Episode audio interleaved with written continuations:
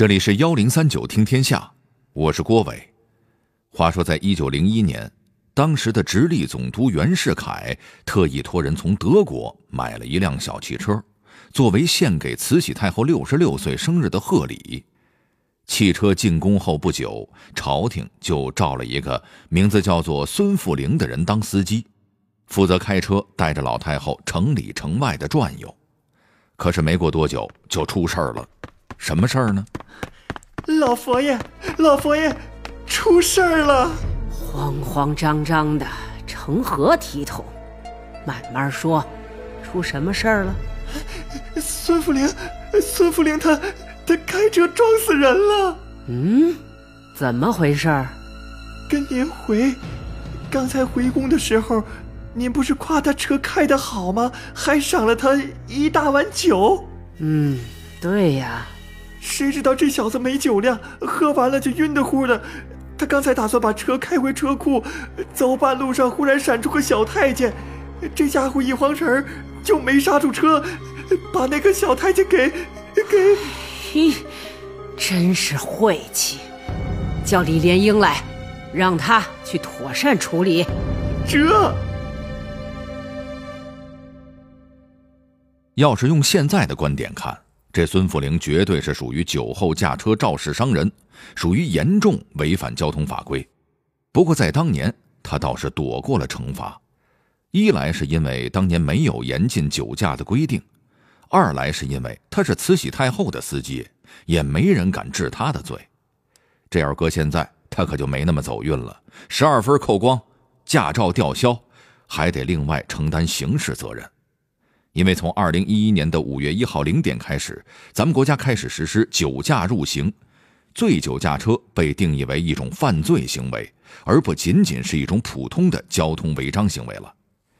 对于酒驾的判定，法律中是这么说的：一百毫升血液当中酒精含量在二十到八十毫克之间，就是酒后驾车；您要是大于或者是等于八十毫克，那就是醉酒驾车了。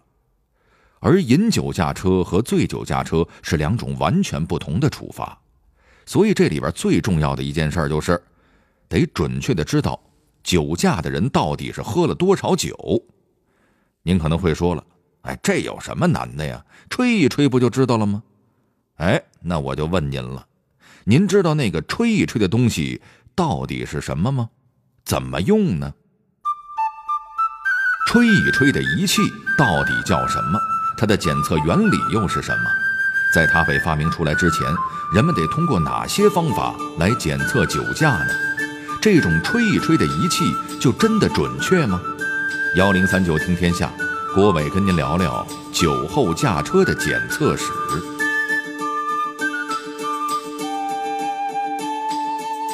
要说这酒驾检测的历史，那肯定是晚于汽车的历史了。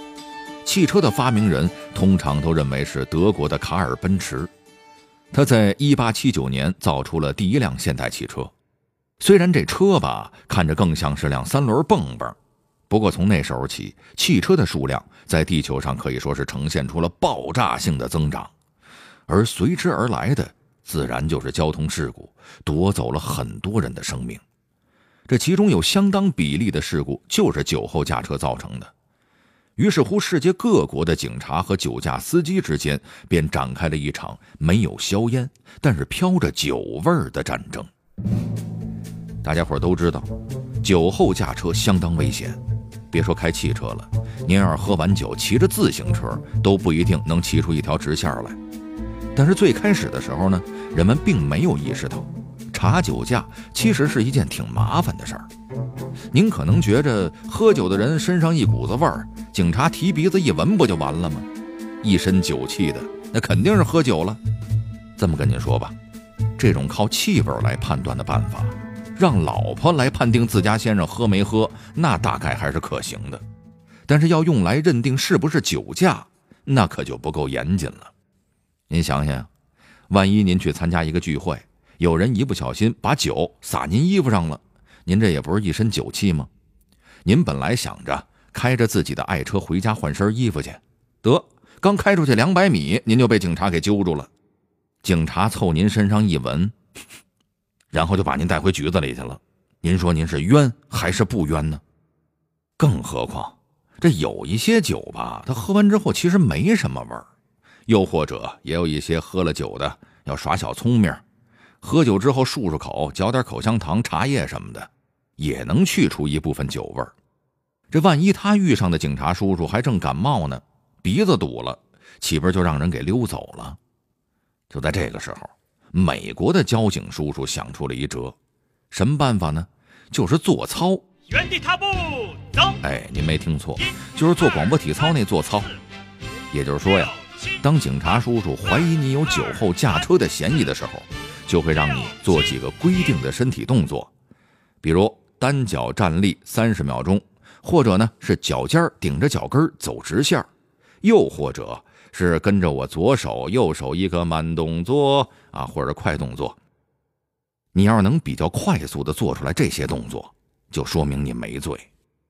做操验酒在一定意义上是有道理的，它主要是判断驾驶人的神志是不是清醒，身体的平衡能力是不是受到了影响，手和大脑的协调性还正不正常。您是不是觉得这办法还挺靠谱的？但实际上它真不靠谱。做操这办法判断不了一个人喝醉的程度。这种现场广播体操并不能分辨出头晕眼花和烂醉如泥的区别，因为这些人可能都做不好那些动作。但是这两者我们必须得区分呢。毕竟酒驾可能只是罚款扣证，最多是拘留，而醉驾那可是要判刑的。再者说了，对于那些久战沙场、久经考验的铁血斗士来说，做点广播体操怎么了？那都是小儿科。您要是就只用这一种办法来对付他们，不知道得有多少漏网之鱼了。吹一吹的仪器还没被发明出来，做操验酒的方法又被认为不够靠谱，那么还有什么其他的测酒驾的方法是靠谱的呢？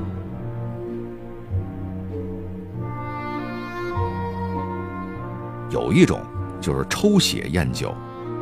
就在警察叔叔暂时还没好辙的时候，医学界的朋友们站出来了。人家说了，这个简单呀，咱抽血化验不就完了吗？喝没喝酒，喝了多少酒，一看 BAC 就一目了然。啥叫 BAC 呀？其实就是血液酒精浓度的英文缩写。咱们法律里对酒驾和醉驾的认定，就是通过每一百毫升的血液里酒精含量的浓度来区分的。那抽血这种方法，毫无疑问是最准确的了。可是这也不是个好办法，为什么呢？因为它太费时费力了。您琢磨呀，抽血那就得扎针儿吧？您觉得大多数警察同志会扎针儿吗？就算他说他会，您敢让他扎吗？所以说呀。用抽血这种方法查酒驾，还得需要护士小姐姐的协助。您说这三更半夜的，护士小姐姐本身就挺忙挺累的，还得跟着出外勤。这要是再碰上一些酒后闹事儿的，警察叔叔还得费劲把这些酒驾司机按在抽血台上，他还得不能动，好好的配合。要是护士小姐姐没时间出外勤，警察叔叔还需要把抽血测量的司机给送医院去。到了医院，这么一折腾，喝了酒的司机才不会跟您好好配合演出呢。估计比那些打疫苗的孩子嚎的还响呢。您说这影响不影响医院的正常工作呀？而且，如果他真的喝了，那他一般不可能安安静静的让你扎针了。一针见血是别指望了，两针三针啊，能见着就不错了。而且还有一种情况也挺尴尬的，比方说您没喝酒，但是呢。您跟朋友聚会的时候，别人喝了，您身上沾了不少味儿，然后您碰上警察叔叔了，他先是凑近了闻了闻，觉着您可能喝了，您说我没喝呀，都是沾的。警察叔叔说：“嗯，那你做一套广播体操吧。”您呢？这正好肢体不太协调，动作做的也没那么流畅到位。警察叔叔心想：这这家伙估计八成是喝高了，二话不说就拉着您上车，把您送医院去了。您怎么想？您肯定大喊呢，我是良民，可是没用啊，这针呢该扎还是得扎。结果一化验，您果然是一丁点都没喝。您说您什么心情啊？找谁说理去呀？所以说呀，这医学界的朋友想出来的办法，虽然准确是挺准确的，但是也够麻烦的，而且可以说是给警察执法带来了一些不必要的麻烦。那这事儿还就没好办法了吗？不能够。这时候化学界的朋友又站出来了，得意地说：“哈哈，大家不妨来试试化学的检测方法，怎么样？”一九三八年，美国印第安纳州大学的罗拉哈格教授发明了一个通过呼吸测试人是否刚喝过酒的装置，这就是现代呼吸式酒精含量测试器的鼻祖。这个略显粗糙的装置，通过改进，最终为我们带来了世界上第一台醉酒呼吸分析仪。从此，吹一吹成为了测量酒驾的最实用方法。那么，这种仪器的原理又是什么呢？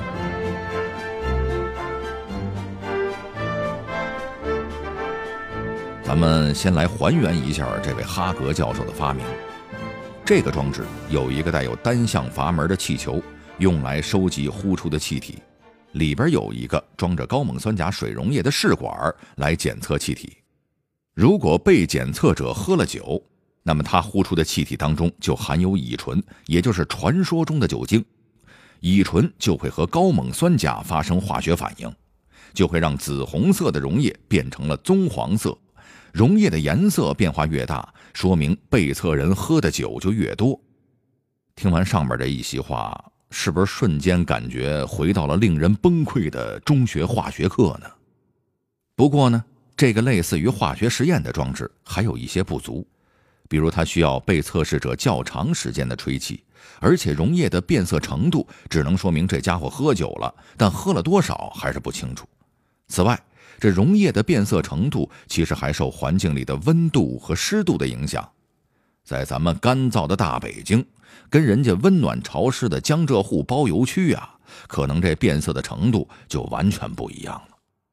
这么说吧，尽管哈格教授的发明有着不足，但他却算为我们打开了用化学的方法检测酒驾的大门。